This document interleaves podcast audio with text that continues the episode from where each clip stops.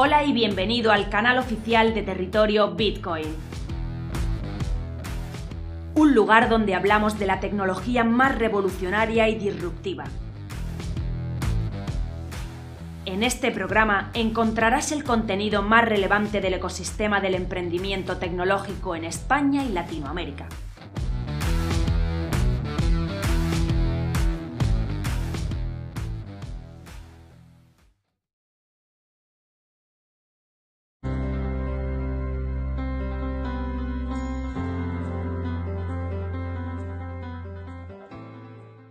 Hoy, para territorio Bitcoin, insistimos en las pensiones. ¿Por qué? Desde Capital, que somos el primer robo-advisor aprobado por la CNMV, eh, llevamos más de siete años eh, regulados y, y pidiéndole al mercado que haga un avance y evolucione sobre el asesoramiento financiero, tanto en fondos de inversión como en fondos de pensiones. ¿Por qué insistimos en pensiones? Porque, como estamos viendo, cada vez está menos claro hacia dónde vamos. Hay una pelea dentro del eh, gobierno clarísima entre el lado del Ministerio de Trabajo y el Ministerio de Seguridad Social por ver cómo se establecen los objetivos de las pensiones. Ante eso eh, prevalece Europa.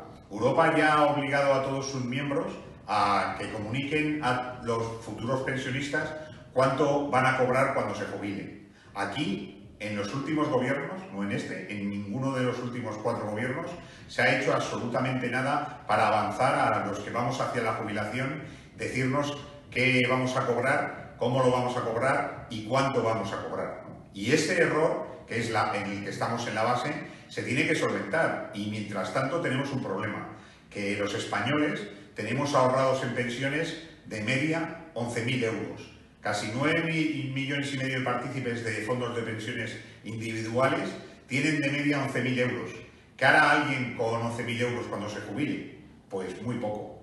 ¿Y qué pedimos? Que se haga un esfuerzo por parte del gobierno, por parte de eh, Europa, en clarificar hacia dónde vamos y cómo vamos a poder sobrevivir a jubilación. Nosotros, desde luego, tenemos un modelo que es un modelo eh, algorítmico basado fundamentalmente en un robo-advisor, que lo que va a permitir es que a los inversores tengan claro cuánto tienen y además obtengan rentabilidad a su dinero en pensiones. Ese es el gran cambio. Los inversores españoles en pensiones tienen que pensar en su futuro, no tienen que pensar solamente en las ventajas fiscales, tienen que pensar en qué rentabilidad le sacan a su fondo de pensiones, cómo lo van a hacer y además hay un, un elemento clave, los planes de pensiones europeos que a partir de marzo los vamos a tener activados en toda Europa. ¿España dónde va a estar? Pues probablemente llegará tarde, llegará mal, seremos incapaces de justificarnos porque estamos pendientes de muchas otras cosas que realmente no son lo que, donde tenemos que estar. Tenemos que estar más pensando en aquellos que van a jubilarse y no en lo que está pasando en el día a día. Insistimos, el cambio en pensiones va a ser fundamental y queremos que los que nos dedicamos a la parte privada de las pensiones vamos a ser la clave para que esto cambie. Muchas gracias.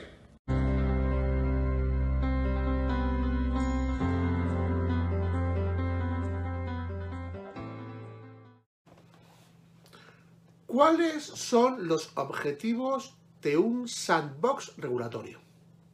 El objetivo prioritario de sandbox es mitigar o adaptar la carga regulatoria que han de soportar aquellas empresas de base tecnológica que ven comprometida la viabilidad de sus proyectos por motivos de cumplimiento normativo. La Asociación Española FinTech e Insurtech estimó que este nuevo banco de pruebas recientemente aprobado para estimular el desarrollo de emprendimientos en el sector atraiga una inversión de mil millones de euros en un lapso de dos años. Pues bien, el 14 de noviembre de 2020 se publicó en el BOE la Ley 7-2020 que regula el entorno controlado de pruebas más conocido como sandbox regulatorio, para proyectos tecnológicos de innovación en el sistema financiero, la cual entra en vigor al día siguiente de su publicación. El objetivo de la ley es doble por un lado, facilitar el proceso innovador para permitir un mejor acceso a la financiación, garantizando la protección al consumidor de servicios financieros, la estabilidad financiera y la integridad de los mercados. Y por otro, permitir a los reguladores y supervisores conocer los desarrollos y potenciales efectos de la transformación digital en la prestación de servicios financieros. En cuanto al sandbox regulatorio, se destacan a continuación los principales aspectos a tener en cuenta. ¿Qué, proyectos pueden tener acceso al sandbox regulatorio?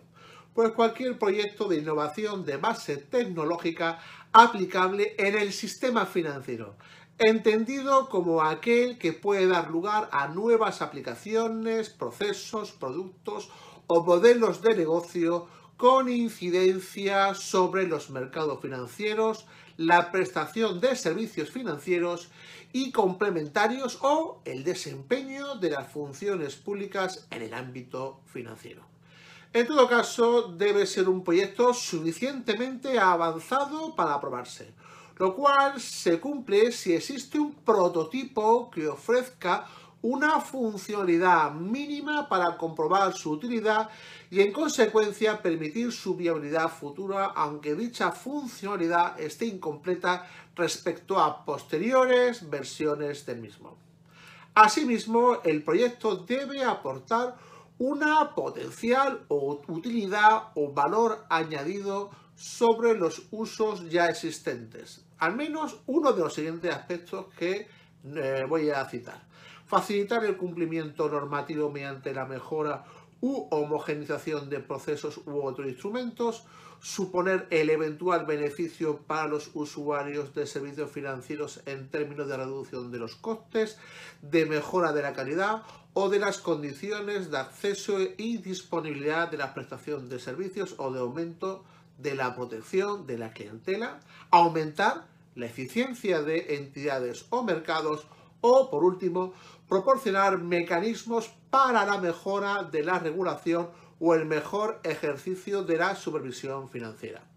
Sobre las fechas de admisión de solicitudes para participar en el sandbox, el periodo para la presentación de solicitudes comenzará el 13 de enero de 2021 y finalizan el 23 de febrero de 2021. Este proyecto piloto es sobre el que se realizarán los ensayos de alcance limitado en el entorno controlado de pruebas con o sin usuarios. ¿Y quién puede solicitar como promotor la iniciación de un proyecto, de un proyecto piloto? Cualquier persona física o jurídica, incluidas empresas tecnológicas, entidades financieras, administradores de crédito, asociaciones representativas de intereses, centros públicos o privados de investigación y cualquier otro interesado.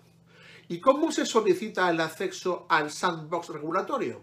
Las solicitudes se deben presentar durante los 30 días anteriores a la fecha límite para la admisión de las mismas que se fijará semestralmente. Se deberá presentar un modelo normalizado al que se acompañará una memoria justificativa a través de la sede electrónica de la Secretaría General del Tesoro y financiación internacional. La solicitud también podrá presentarse en lengua inglesa, si bien el expediente se tramitará todo en castellano. ¿Cuándo se conoce si un proyecto ha sido admitido? Una vez realizada la evaluación previa, en un plazo de entre 14, 45 y 75 días, desde la referida fecha límite, se publicará el listado de proyectos admitidos y la autoridad supervisora responsable de su seguimiento, que podrá ser el Banco de España, la CNMV o la Dirección General de Seguros y Fondos de Pensiones, o varias de ellas, en función del ámbito de actividad objeto del proyecto piloto. ¿Qué pasos hay que seguir para el comienzo de las pruebas? El promotor debe suscribir un protocolo de pruebas con la autoridad competente designada este protocolo establecerá las normas y condiciones en las que se desarrollarán las pruebas. En caso de que la prueba sea con usuarios, los participantes en la misma deben firmar un documento informativo único que debe aprobar previamente la autoridad supervisora. Los usuarios pueden desistir en cualquier momento de continuar participando en tal prueba. ¿Qué pasa si hay un incumplimiento del promotor durante las pruebas? En caso de que el promotor incumpla lo dispuesto en la Ley 7 2020 o en el protocolo o su deber de buena fe, las autoridades podrán decidir interrumpir las pruebas y, si además se han infringido normas de ordenación o disciplina, el promotor podrá ser sancionado administrativamente. ¿Qué sucede cuando concluyen las pruebas? El promotor debe elaborar una memoria en la que se evaluarán los resultados de las mismas y del conjunto del proyecto piloto. Sobre la base de la misma, la autoridad supervisora elaborará su propio documento de conclusiones sobre el desarrollo y resultado de las pruebas que se publicará. ¿Y qué implicaciones tiene desarrollar las pruebas en materia de autorizaciones regulatorias? El hecho de que un proyecto piloto sea admitido al entorno controlado de pruebas no le otorga ningún tipo de autorización Simplemente le permite testear su proyecto con usuarios reales sin sujetarse, en su caso, a la obligación de obtenerla mientras se desarrollan las pruebas.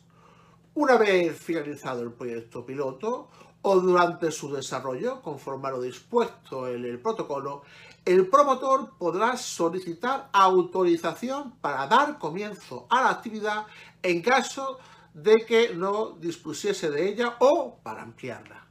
La ventaja de participar en el sandbox regulatorio es que las autoridades supervisoras pueden reducir los plazos del procedimiento de autorización en base al conocimiento adquirido sobre el proyecto.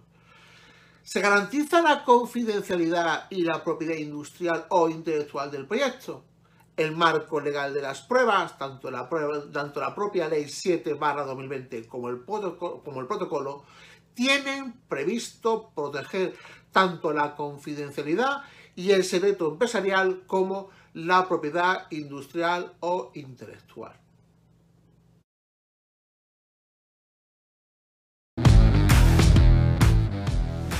Visítanos en territoriobitcoin.com. Territorio Bitcoin. Información independiente desde 2014.